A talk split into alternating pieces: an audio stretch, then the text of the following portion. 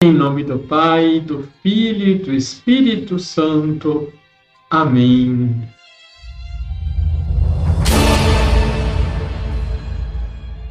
Olá, tudo bem com você?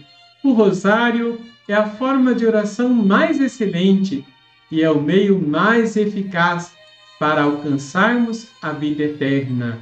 É o remédio para todos os nossos males, a raiz de todas as nossas bênçãos não existe maneira mais excelente de rezar. Papa Leão XIII. Deixe seu like, se inscreva aqui embaixo, compartilhe, ajude-nos a fazer com que a palavra de Deus chegue muito longe e transforme muitos corações. Liturgia, Liturgia diária. diária. A devoção a Nossa Senhora do Rosário está ligada à vida de São Domingos de Gusmão em 1214, São Domingos, o fundador da Ordem dos Tredadeiros, mais conhecido pelo Frade Simonino, estava inserindo enquanto rezava e pedia penitência pelos, pelos pecados do homem.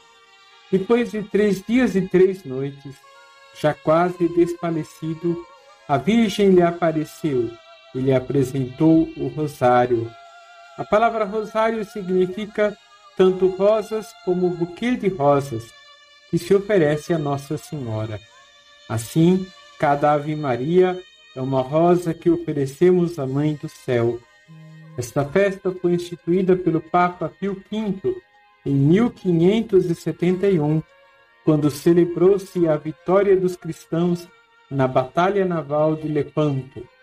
Nesta batalha, os cristãos católicos em meio à recitação do Rosário, resistiram aos ataques dos turcos otomanos, vencendo-os em combate.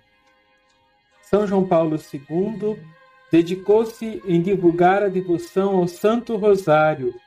Ele acrescentou mais um conjunto de mistérios ao Rosário, os mistérios luminosos, em uma encíclica que escreveu sobre o Santo Rosário. Vamos rezar?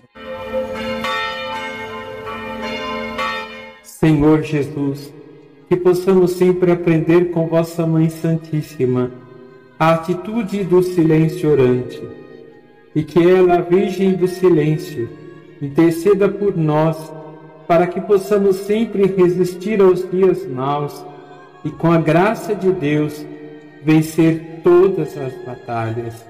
Assim seja. Abençoe-vos o Deus Todo-Poderoso, Pai, Filho e Espírito Santo.